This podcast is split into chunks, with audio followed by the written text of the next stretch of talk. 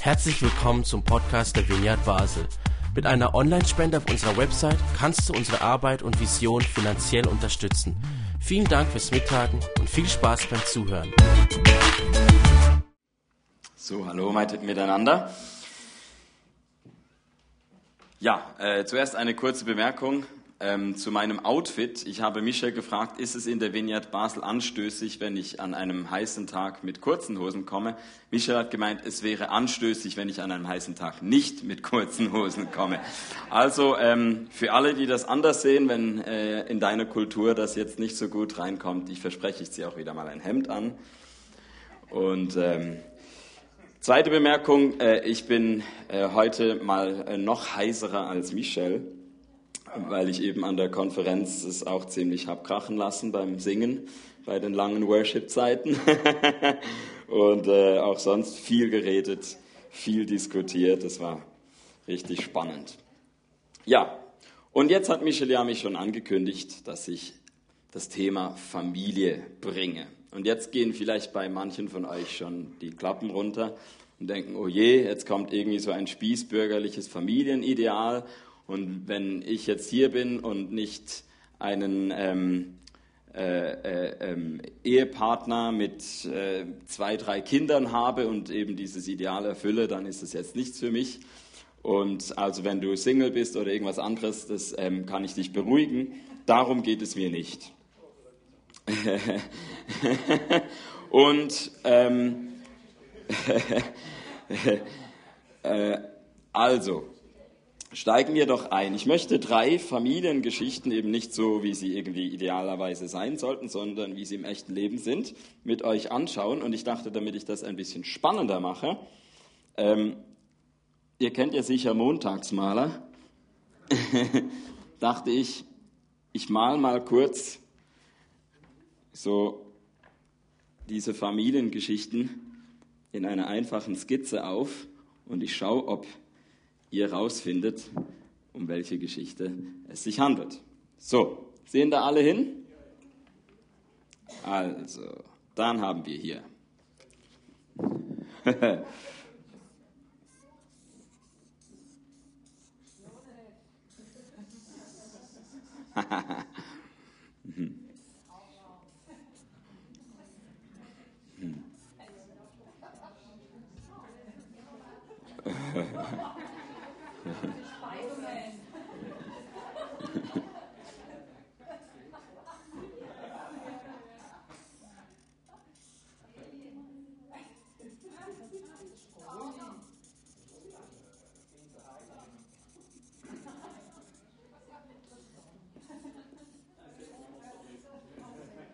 So, jetzt für alle, ähm, die, für alle, die äh, nur den Podcast hören, ich habe jetzt gerade eine Figur gemalt ähm, und auf dem T-Shirt ist eine große Eins und die Figur hat lange Haare. Ich gebe zu, das ist nicht sehr eindeutig, aber ich male nicht weiter, denn ich glaube, ihr würdet es nie herausfinden. Was? Nein, Josef, Esau, was wurde noch genannt? Eva, mit Eva sind wir nahe dran. Also ich löse es auf. Nein, auch mit Adam sind wir nur nahe dran. Also, ich habe mal überlegt, bekannte Geschichten aus einer besonderen Perspektive zu erzählen. Und ich möchte jetzt euch vorlesen, wie sich eine Person, die ich hier gemalt habe, vorstellt und ihre Geschichte erzählt. Hallo zusammen. Ich möchte gerne von meinen Eltern und Geschwistern erzählen. Mein, meine Mama heißt Chauwa. Das ist hebräisch. Die, durch die Übersetzung ins Griechische ist daraus der Name Eva geworden. Dreimal dürft ihr also raten, wer mein Papa ist. Richtig? Adam. Meine Eltern sind bekannt als der erste Mann und die erste Frau der Schöpfung. Und wer bin ich? Ich bin auch eine Premiere, nämlich die erste Tochter. Im Gegensatz zu drei von meinen Brüdern gehöre ich zu den Namenlosen in der Familie. Am Anfang von Kapitel 5 im Buch Genesis bin ich nur in diesem einen Satz enthalten. Nach der Geburt Seths lebte Adam noch 800 Jahre und zeugte weitere Söhne und Töchter, bis er im Alter von 930 Jahren starb. Stellt euch diesen Kontrast vor. Als mein Bruder Kain zur Welt kam, unser erstgeborener Sohn, hurra!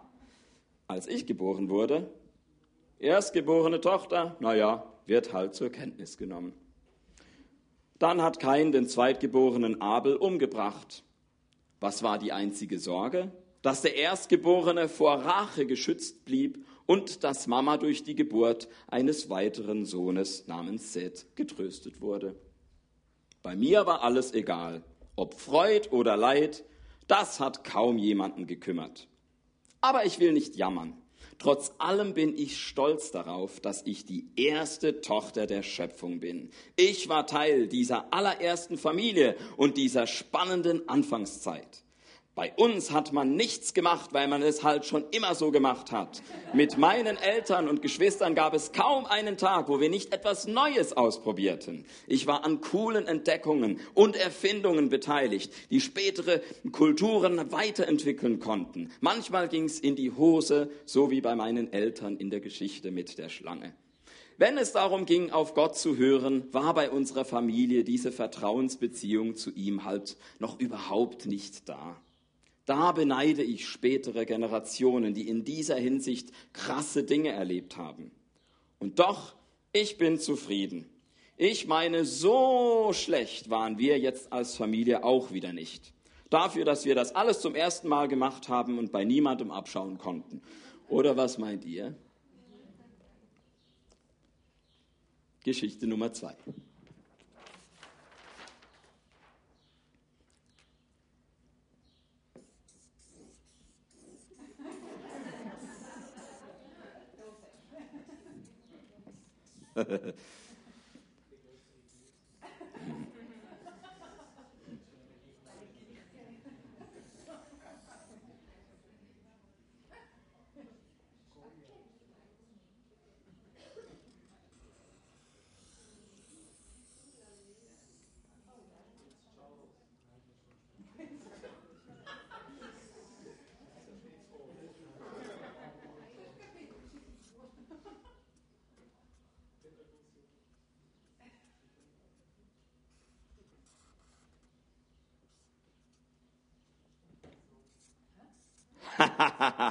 ja, ihr habt richtig gesehen. Das ist ein Penis. Und äh, ansonsten trägt die Person äh, ein, eine Weintraube als weiterer Hinweis auf äh, dem Oberteil. Von welcher Geschichte spreche ich?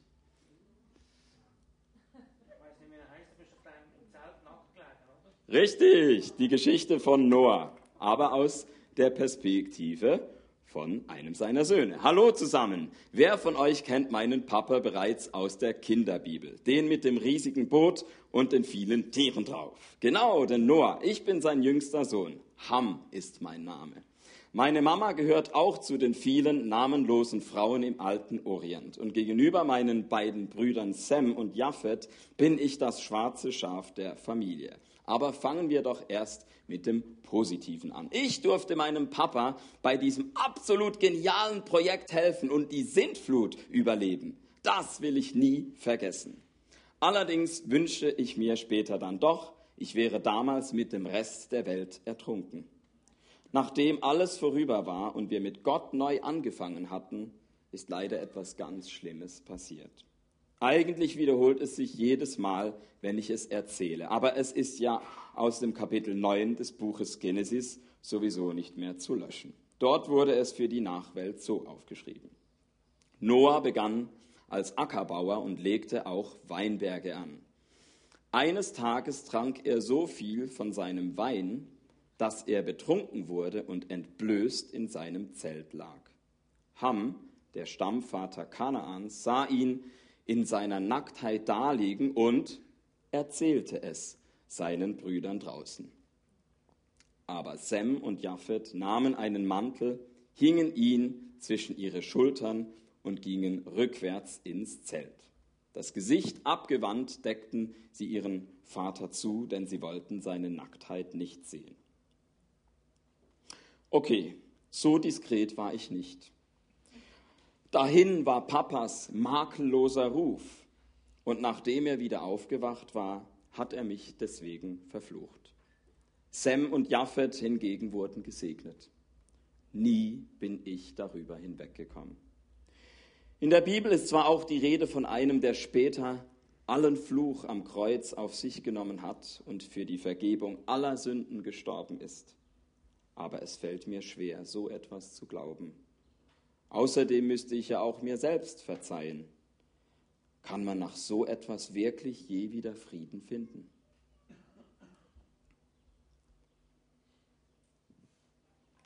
Geschichte Nummer drei. Habe ich auch noch nie gemacht, ja, sowas äh, gemalt im Gottesdienst.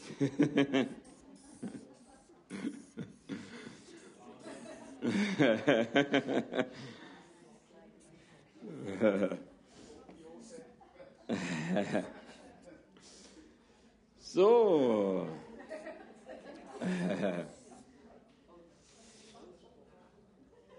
Jetzt wird es besonders schwierig.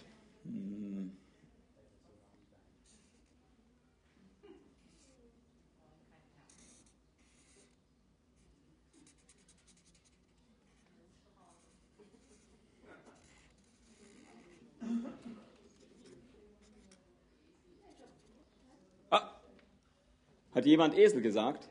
Das ist richtig, ja. Genau, aber was ein.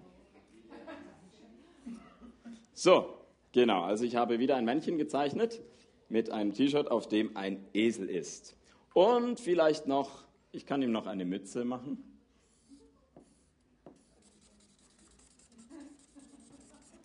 So.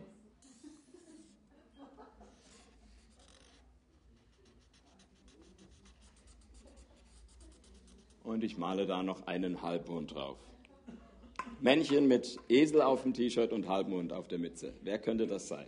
Hallo zusammen. Ich bin ein Sohn von Abraham. Nein, ich heiße nicht Isaac. Der kriegt bei euch ja in zwei Wochen eine ganze Predigt für sich, habe ich gehört. Meine Mama heißt auch nicht Sarah, sondern Hagar. Ja, Ismael ist mein Name, weil auf mich die arabischen Stämme zurückgehen, wird mein Papa im Islam genauso verehrt wie ich, wie im Judentum und im Christentum. Ich bin also nicht niemand. Trotzdem kriege ich in der Bibel nicht die Ehre, die mir als Erstgeborenem zustünde. In Kapitel 16 des Buches Genesis beschreibt mich ein Engel meiner Mama so. Er wird ein Wildesel von Mann sein, im Streit mit allen und von allen bekämpft, und er wird seinen Brüdern auf der Nase herumtanzen. Wie, wie versteht ihr das? Sollte das etwa ein Kompliment sein? Ich bin als Schnellschuss zur Welt gekommen, weil Abraham und Sarah in ihrer Kinderlosigkeit keine Geduld mehr für Gottes Zeitplan hatten. Meine Mama musste als Sklavin hinhalten, damit der Traum von einem Erben endlich Wirklichkeit wurde. Nachdem Sarah dann aber doch auch noch einen eigenen Sohn geboren hatte, war ich nicht mehr erwünscht. Für den Rest meines Lebens musste ich ohne Papa klarkommen. Es reichte, dass man mich wegen einer verächtlichen Lache beschuldigen konnte. Meine Mama und ich wurden weggejagt, als ob wir an dieser Patchwork-Situation schuld gewesen wären. Ungerecht und zutiefst verletzend war das. Trotzdem versuche ich auch dankbar zu sein. Gott hat sich immer um uns gekümmert. Besonders schön war auch der Moment, als ich meinen Papa mitbeerdigen durfte. Das war mir wichtig. Bei aller Unvollkommenheit war er eben doch ein Vorbild im Vertrauen und in der Bereitschaft für eine göttliche Verheißung, alles aufzugeben. Von diesem Mut sollte sich jeder Mensch etwas abschneiden. So, das waren drei Geschichten. Drei Geschichten aus dem ersten Buch der Bibel, das Buch Genesis. Denn die Geschichte der ganzen Menschheit beginnt mit einzelnen Geschichten konkreter Familien. Mit der Familie Adams geht es los, Mit der Familie Noahs geht es weiter. Und auch die Geschichte Israels startet erst einmal noch relativ überschaubar mit der Familie Abrahams. Wir haben gesehen, dass in jeder Familie das Potenzial sowohl für positive als auch für negative Erlebnisse vorhanden ist. Entsprechend waren die Familiengeschichten mit gemischten Gefühlen verbunden. Das ist der Grund, warum ich die neue Predigtreihe zum Buch Genesis so benannt habe. In der Vineyard Basel ist es uns wichtig, dass der Glaube, den wir gemeinsam kultivieren, dass dieser Glaube auch fühlt und nicht nur denkt und handelt. Und so möchte ich dich fragen, was ist eigentlich hier das Royal für dich in erster Linie? Man könnte ja denken, wenn jetzt mal ein Marsmensch heute am Sonntag hier, währenddem ich predige, reinkomme, kommt, ja, der sagt, ah ja, ich weiß, was das hier ist. Es ist ein Vortragssaal.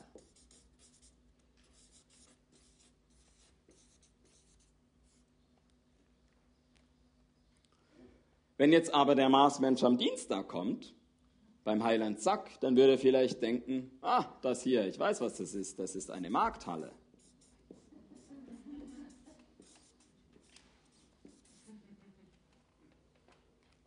Ich weiß nicht, wie du das hier nennen würdest. Ich würde sagen, natürlich hat es davon was, natürlich hat es auch davon was. Aber in erster Linie sind diese Räumlichkeiten hier für uns der Ort, wo wir als Familie zusammenkommen.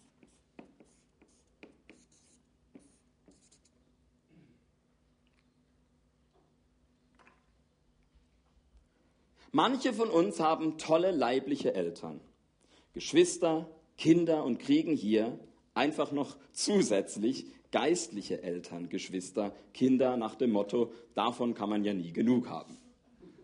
Manche von uns finden hier aber auch einen Ersatz für die eigene Familie, weil diese vielleicht zerbrochen oder die ganze Verwandtschaft verfeindet und zerrüttet ist. Der eine hat seinem Vater beziehungsweise sogar vielleicht seine Mutter nie kennengelernt oder hat daheim körperliche oder seelische Gewalt erfahren. Die andere hat etwas Schlimmes angestellt und hat darum keinen Kontakt mehr zu Schwester oder Bruder und so weiter. In dieser Predigtserie versuchen wir, einen Zugang zu den damit verbundenen Gefühlen zu bekommen. Und wir stellen uns die Frage, wie die Gemeinde ein Ort der gemeinschaftlichen Erfahrung von Heilung fördern kann und wie dadurch ein wirkliches Zuhause wird. Das könnte man auch noch dazu schreiben. Ne? Zuhause.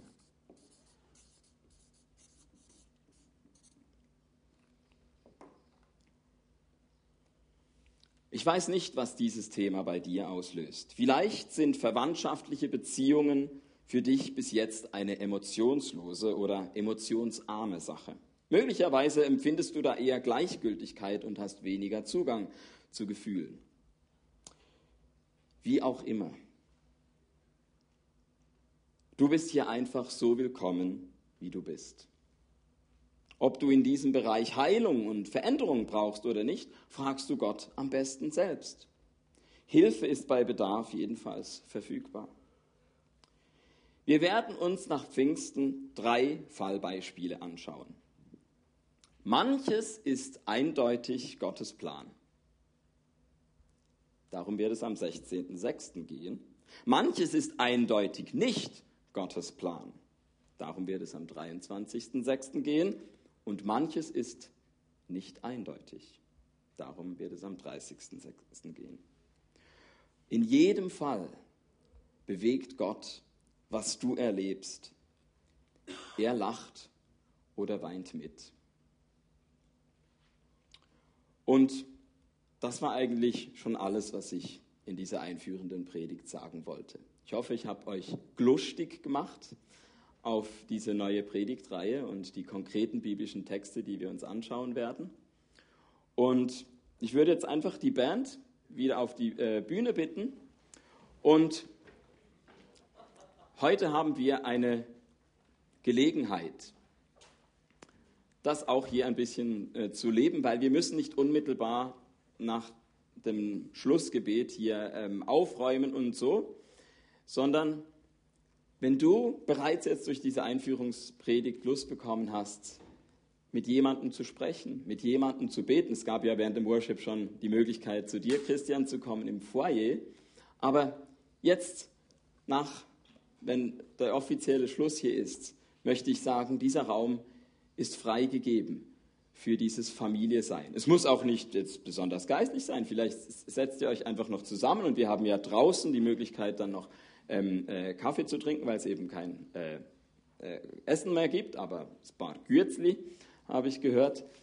Und für die, die sagen, nein, wir wollen lieber noch hier im Saal bleiben, ich habe Thomas gebeten, dann am Schluss einfach noch ein bisschen Musik laufen zu lassen. Und ich weiß auf jeden Fall von mir, von Michel, von Katrin, Christian ist, glaube ich, auch noch mal dabei, ähm, Urs und ihr müsst es auch nicht, oder David, ja, ihr müsst es, wir müssen es auch gar nicht auf die Person beschränken. Wenn, wenn du einfach sagst, ich möchte zu einer Person meines Vertrauens hingehen und für mich beten lassen. Ich habe mich in einer von diesen drei Geschichten irgendwo wiedergefunden und es wird dann noch viel Gelegenheit bei den anderen drei Predigten äh, geben. Da werden wir dann äh, Ministry-Zeiten haben. Aber wenn du das heute schon in Anspruch nehmen willst, dann geh doch nicht nach Hause, bevor du nicht für dich auch beten lassen konntest. Vielleicht auch, wenn du merkst, das ist jetzt nicht etwas, was jetzt einfach so schnell geht, aber dass du sagst, hey Gott, bereite mein Herz vor, damit ich in dieser Predigtreihe, da merke ich, das ist ein aktuelles Thema für mich. Ich möchte da vielleicht den einen oder anderen Knoten lösen können.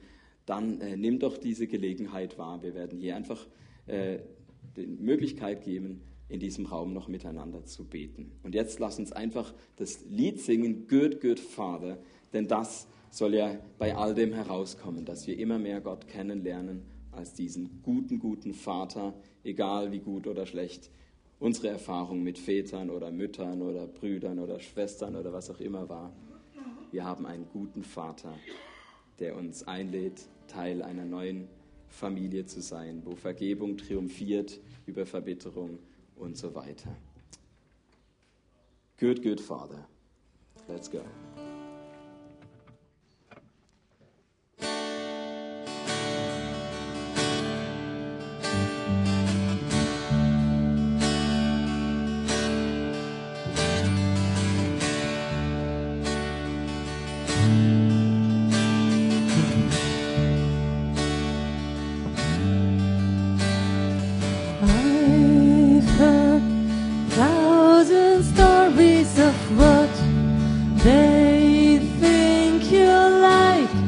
but I